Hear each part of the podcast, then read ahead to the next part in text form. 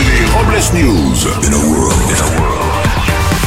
Bonjour, vous êtes sur Rire et Chanson, je suis Bruno Robles, rédacteur en chef de Robles News et du magazine Senior. Si tu lis Senior, c'est que t'es pas encore mort. Oh. Bonjour, je suis Aurélie Philippon et actuellement, je ne sais pas si j'ai plus besoin d'un café XXL, de 3 shots de tequila, de 32 nuggets ou de 6 mois de sommeil.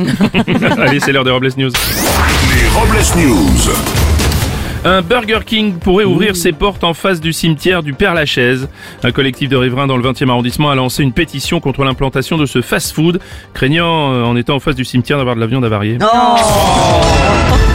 Voici un mariage toxique. Lors d'un mariage en Vendée, plusieurs personnes ont été intoxiquées au monoxyde de carbone à cause d'un parasol chauffant. Les invités ont commencé à se sentir mal et à ressentir des maux de tête. Il y a un incident qui aura permis aux 43 convives de s'apercevoir que le mariage fait mal au crâne et prend la tête.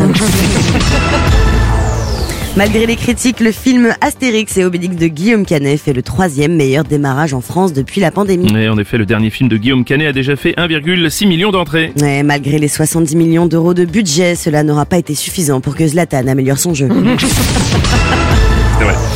Good euh, Flood the King. Scandale dans la presse britannique, on apprend que dans un sous-marin porteur de missiles nucléaires, l'étanchéité des boulons aurait été colmatée avec de la glu. Eh oui, après vérification, ce n'est pas de la glu, ma chère Aurélie, mais de la jelly. Eh oui, eh oui, c'est une belle avancée pour l'Angleterre qui aura enfin trouvé une utilité à ce dessert dégueulasse. En Haute-Loire, un homme de 25 ans est mort électrocuté dans son bain après que son téléphone portable branché soit tombé dans l'eau. Eh oui, chaque année en France, c'est près de 40 personnes, essentiellement des jeunes, qui sont électrocutées à cause de leur portable. Mais c'est la conséquence de cette génération qui est très branchée et pour le coup euh, trop au courant sur les réseaux sociaux. Ouais. Voilà enfin une info qui va faire le... Le, le buzz, le buzz. On en a perdu un, je crois. Et pour clore, c'est Robles News, la réflexion du jour. La vie, ce n'est pas toujours facile.